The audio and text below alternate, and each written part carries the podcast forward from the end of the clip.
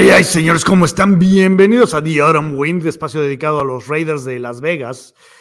Y bueno, en una edición un poco, pues fuera de lo común por el hecho de que hoy es miércoles y no martes. Lo que pasa es que sinceramente me tuvieron que ir a sacar de un bar en el que estaba yo en muy mal estado y la cruda no me duró, este, pues menos de 48 horas. después de tan deplorable situación que está viviendo el equipo. Entonces, es por eso que nos pasamos al día miércoles por una única ocasión. Todos los demás, eh, eh, pues ahora sí que todas las demás semanas seguiremos en el tradicional martes. Esta es una eh, situación única. Ay, Dios mío, ¿qué podemos decir? ya sabemos cómo nos fue y creo que estamos todos muy molestos. Al fin del día, eh, Raiders tiene una de las, en papel, mejores ofensivas y somos el único equipo que va 0-3. Esto es de dar pena. Y sobre todo porque estabas jugando en contra de un equipo que también hubiera quedado 0-3, ¿sí? de haberle ganado, o sea, hubieras eh, evitado esa penosa etiqueta en contra de los titanes, pero sí, exactamente, o sea, es, es de, dar pena. Y, se pregunta uno, ¿de veras estamos 0-3? ¿Cómo es posible? ¿Cómo llegamos aquí? Me siento como Tony el Gordo, ¿sí? Ese meme en donde de repente dicen, un momento, ¿qué pasó? Así me siento. Fíjense que hubo varias cosas que no me gustaron del, juego pasado. Eh, entre otras, el play calling espantoso, falto de imaginación. Digo, salvo una jugada de Tochito por ahí que sí salió, pero de ahí en fuera hubo detalles que me llamaron mucho la atención, sobre todo en las trayectorias de los receptores. ¿Qué pasó en una jugada en zona de gol en la que tanto Davante Adams como Darren Waller terminan en la misma zona? Ahí George McDaniels lo justifica diciendo que el defensivo empujó a, a, eh, a Davante Adams eh, hacia la zona en donde estaba Darren Waller, que dices, ah, no sé si creerte, pero después también hay que ver la jugada de cuarta y quince ya en el último drive. Una jugada en la que no hay mayor inventiva, simplemente es todo mundo vayas recto. Y pues ahora sí que Derek Carr, échale el pase al que más adelantado veas, que fue literalmente lo que hizo y le terminan haciendo una gran atrapada para mantener viva la serie. Pero es en serio, no hubo ni un cruce, eh, ni un stop and go, algo para mantener, pues ahora sí que pendientes a los, a los defensivos.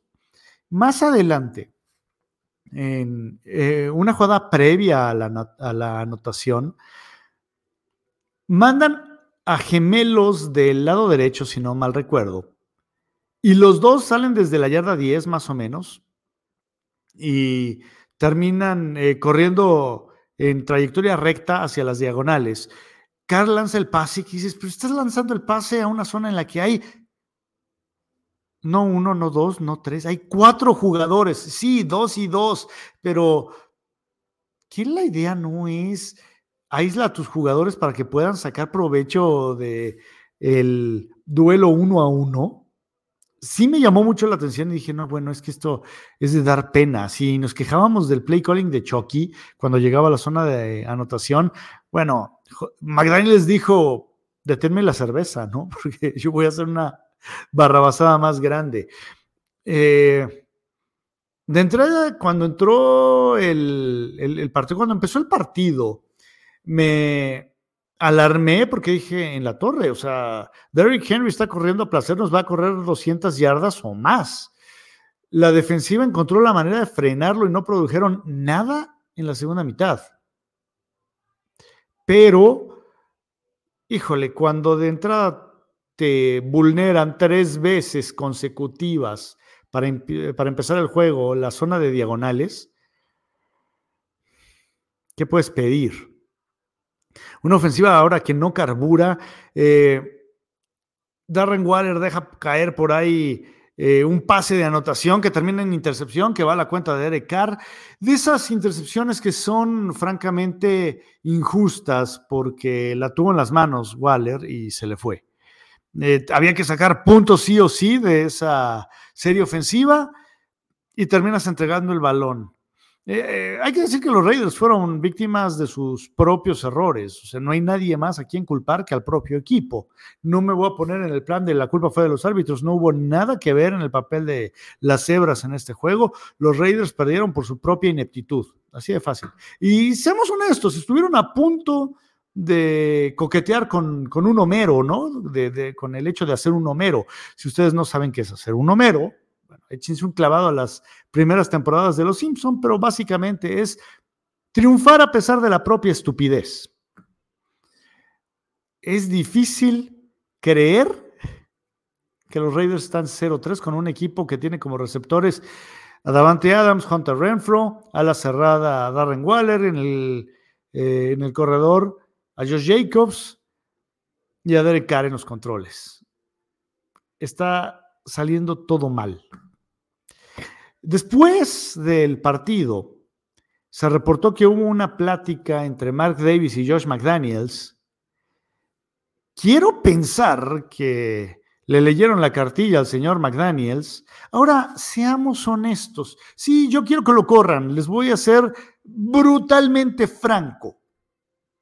Pero el que lo corran hoy, la próxima semana, en el bye o a final de temporada, no va a cambiar nada.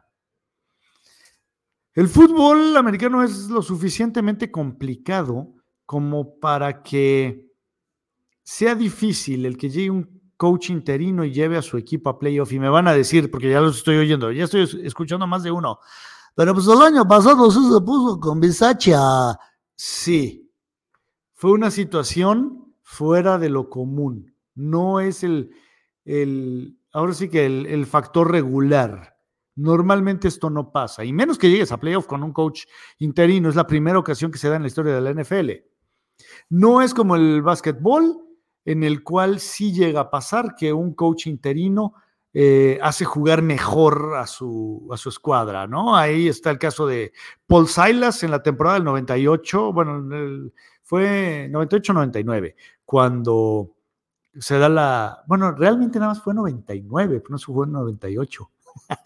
dato, dato extraño. Eh, en donde por la huelga nada más se juega a mitad de temporada. Y resulta que los Hornets de Charlotte corren a, su coach, llega Paul Silas, y en la segunda mitad de temporada ganaron algo así de 23 de 25, 22 de 25 juegos, una cosa extraordinaria. Estuvieron a punto de pasar a playoff, no lo lograron, pero eh, pues vamos a decir que encaminaron la nave. O en el fútbol soccer, ¿no? En el fútbol soccer sí se dice que eh, equipo que estrena coach, bueno, no, director técnico, perdón, de repente se le olvida uno, gana. El fútbol americano es más complicado que eso. Eh, son sistemas ofensivos. Eh, no es tan fácil. Ahora, lo que me queda claro es que el señor McDaniels ni siquiera es un buen líder y ese es el problema. Tal vez sea un gran estratega a la hora de armar un, un, plan de juego, una ofensiva, un sistema ofensivo. Pero para liderar gente, queda claro que no sirve. Y hay gente que es así.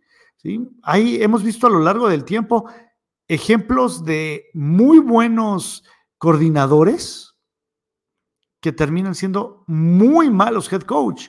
Wade Phillips, por ejemplo, que tuvo varias oportunidades, la tuvo con los Broncos, la tuvo con los Bills de Buffalo, la tuvo con los Vaqueros y nunca ha sido un buen head coach. Ha sido un extraordinario coordinador defensivo, pero nada más.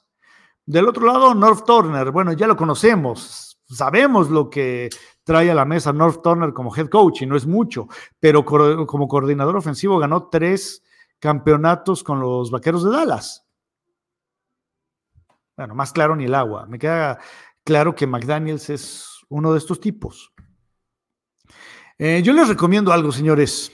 No hagan corajes. Eh, se los digo de primera mano, yo he hecho muchos corajes con los Raiders a lo largo de los años, de dónde creen que saqué tanta cana. Eh, pero ya en serio, sinceramente, no vale la pena hacer un berrinche por, por este equipo. Este equipo no va a ir a ninguna parte. Me duele decirlo, pero creo que este equipo va a ganar por ahí de cinco partidos. No veo algo más. Qué triste, sobre todo después de lo que eh, nos mostraron el año pasado, que era un equipo con corazón, con mucho carácter. Aquí la cabeza no es la indicada, así de sencillo.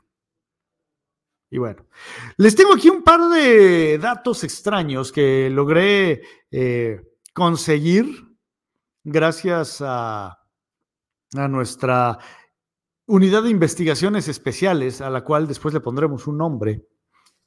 Eh, pero bueno, eh, conseguimos unos datos curiosos del señor Josh McDaniels. Y ahí les va. La película favorita de Josh McDaniels es Clueless o Ni Idea, ¿sí? Con Alicia Silverstone. Sí, digo, porque de entrada refleja bastante bien su situación laboral. Eh, la canción favorita de este señor que compusieron eh, John, Lennon y, Paul McCartney es I'm a Loser de los Beatles. Le encanta esta rola. Se dice que por alguna razón eh, le habla de una manera profunda. Su canción favorita de todos los tiempos, ahí les va, es Loser de Beck. Y deberíamos empezar a hacerle caso a esa canción. si no han oído el coro, bueno, este, búsquenlo por ahí. Si saben qué canción es, saben perfectamente cuál es el coro. Aparte, es en español, no necesitan entender inglés. El coro de esa canción viene en español. Y luego, ¿qué más? Eh, ah, claro. El, el, coach al que más admira Josh McDaniels es a Rod Marinelli, en especial eh, por su trabajo de 2008 con los Leones de Detroit, en el que logró un impresionante récord de 0-16. Eh, ahora entiendo muchas cosas. El equipo al que creció admirando cuando era joven y al que siempre veía, pero nada más en el Super Bowl, era los Bills. Los vio cuatro años seguidos y dice que tuvieron un gran impacto en su psique y en su filosofía. Ay, Dios mío. Eh, sus pateadores favoritos, bueno, su pateador favorito, pero aquí hay un empate, porque son dos. Sus pateadores favoritos son Scott Norwood, de los Bills de Buffalo, en especial en el Supertazón 25. Y su otro pateador favorito es el señor Gary Anderson, el llamado perfecto. Entonces, bueno, pues ya se imaginarán y ya entenderán, pues, híjole, ¿por dónde masca la iguana, no? Y su canción de rock preferida, esta la repite como un mantra, la escucha antes de salir al campo de juego, es del señor Lemmy Kilmister y su grupo Motorhead y es Born to Lose. Así que ahí está. Todos los gustos eh, y predilecciones del señor Josh McDaniels. Vámonos a lo que sigue. Qué triste caso. Híjole. Este sí está peor que Bora Milutinovich, que les ponía siempre Rocky 1 a la selección antes de saltar al juego, al, sí, al campo de juego, decían, ay, ya que nos ponga otra, a mí no, sé, la 3, la 2. Aparte, les ponían la que siempre pierde, en la que pierde Rocky, ¿no? O sea, todavía la 2, eh, Rocky, Rocky gana, en la 3 pierde y gana, en la 4 gana, pero siempre pones la primera. Todavía no existía la 6 en aquel entonces. Bueno, señores, vamos al siguiente juego. Ay, Dios mío. Raiders Broncos. Así que a las 3.25 hora de la Ciudad de México, desde Las Vegas, Nevada, una rivalidad añeja y si les soy honesto, el equipo divisional al que más odio. Sí, yo sé que me deberían decir, me van a decir, pero ¿cómo más a los Broncos que a los jefes? Me caen más gordos. Es un equipo por el cual no tengo absolutamente nada de cariño y menos por el inútil de John Elway. No, no, es, sí es el único jugador o uno de los pocos jugadores del Salón de la Fama que aborrezco. Bueno, ¿cómo va la onda aquí? 125 juegos en total. La serie ha sido dominada por los Raiders, 69 ganados, 54 perdidos y 2 empates. En postemporada, híjole, esto ya es desde hace mucho. La última vez que se vieron en postemporada fue en el antiguo Coliseo de Los Ángeles, playoff divisional, después de que Raiders había ganado su juego eh, final para acceder a ese playoff. Y ese juego final se lo ganó a los Broncos, 1993. De la mano de Jeff Hostetler, un pase eh, a Alexander Wright mandó las cosas a, un eh, agónico tiempo extra en donde, si no mal recuerdo, de la pierna de Jeff Jaeger ganaron el juego. Estoy casi seguro que sí fue por, por, ese medio. Ese juego antes estaba aquí en YouTube, pero creo que ya lo, ya lo eliminaron. Bueno, la victoria más, eh, más grande. ok, Broncos en 1962, lo, por lo, lo, más que ha ganado fue un espantoso 44-7, pero aquí viene lo bonito. Los Raiders 51-0 en 67. bueno, estos dos equipos eh, comparten mucha historia, mucha mala sangre y bueno, de entrada creo que nos podemos remontar a la final de la conferencia de, la, bueno, la conferencia americana, ya era conferencia americana entonces, del 1977-78, en donde a los Raiders les roban eh, el, partido debido a que los árbitros vieron algo que no existía, que era un fumble, digo, perdón, un touchdown en vez de un fumble. Pero bueno, y, y está aquella historia también con Mike Shanahan, cómo lo corre Al Davis y cómo se va a los Broncos, y bueno, es, es desagradable. Pero este señor McDaniels ya tiene algo de antecedentes en esta rivalidad, pero era, él estaba del otro lado. Juego en el que los Raiders en el 2010 le pasan por encima, si no mal recuerdo, fue 59-21, cosa de menos de cinco minutos, Raiders lleva ganando 21-0. Ay, Dios. Quisiera ser muy, muy, muy optimista y decir que Raiders va a ganar este juego, pero lo veo muy complicado. Tienen que eh, recomponer la, pues, híjole, la trayectoria. Eh, hay que ver todavía eh, cómo está el asunto de, de, por ejemplo, Hunter Renfro, que sale de, del juego conmocionado, no este pasado, sino el anterior. Y la verdad, eh, híjole, me cuesta mucho trabajo tenerle algo de fe a este equipo. Me gustaría decirles que todo va a estar mejor, pero mm, estoy viendo en este momento ¿sí? la, eh, el injury report. No hay absolutamente nada. Sí, hay que ver este, hasta el día de mañana, a ver qué nos, qué nos platican. Pero bueno, de entrada, el centro, James, bueno, ya regresa. Por ahí lo vi hace un ratito en, en Twitter. Señores, híjole, a ver, platíquenme, ¿qué esperan? ¿Cómo han visto las cosas? Eh, ¿Quieren ver que manden de patitas a la calle a McDaniels? Me están reportando aquí que los Raiders son favoritos por 2.5 puntos. Híjole. No sé qué pensar en el hecho de que eres favorito por 2.5 por dos puntos y medio, bueno, debido a la situación de local, pero quiere decir que estás muy mal. o sea, ahora, también, ¿qué, ¿qué dice esto de los Broncos? Porque es un equipo que va con dos ganados, un perdido. Ahora, Russell Wilson tampoco ha sido algo que digas, ay, güey, qué lucidor se ha visto, ¿eh? Así que bueno, las cosas no se ven bien, eso es definitiva. Claves para ganar. No hacer errores. Distribuir la pelota.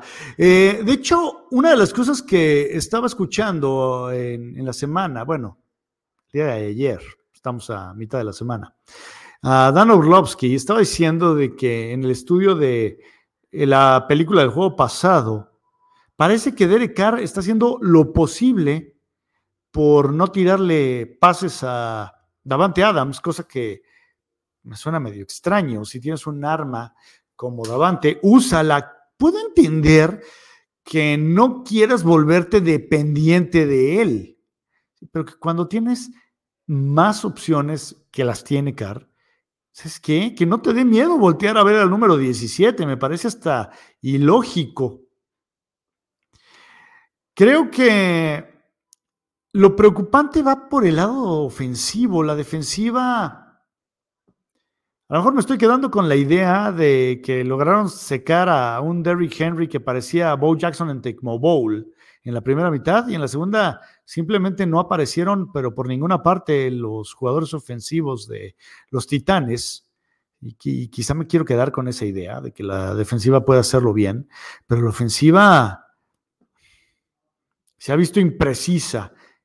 ¿Qué tienen que hacer? Simplemente aprovechar las oportunidades que tengan en zona roja Sacar puntos, y sacar puntos son seis, no tres.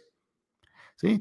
Sacar tres está bien cuando estás tirando un gol de campo de 55 yardas, pero cuando llegaste a la zona roja y te estás quedando en la yarda 3, 4, ahí es en donde empiezan los problemas. Entonces, creo que es repartir el balón, usar más a Davante, apoyarse más en el juego terrestre y pues ya si ni así se puede, pues sí sacar el gancho y darle cuello a McDaniels así a las de...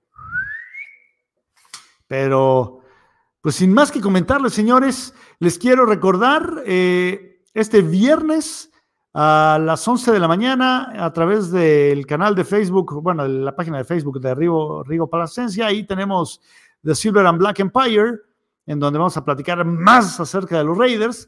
Ahí está eh, Rigo Plasencia, Marisol y su charro negro, platicando del equipo de negro y plata. Así que dense una vuelta, se la van a pasar a todo Mecate. Y ya si me quieren escribir, bueno, me pueden contactar a través de Instagram, Flash Johnston, o en mi canal de YouTube también, ahí, Flash Johnston. Ahí hablo de pura cosa que no tiene nada que ver con deportes, pero ahí andamos. Así que señores, yo soy Flash, o Jorge Fernando López, como me quieran decir. Pórtense muy mal. Y bueno, Go Raiders.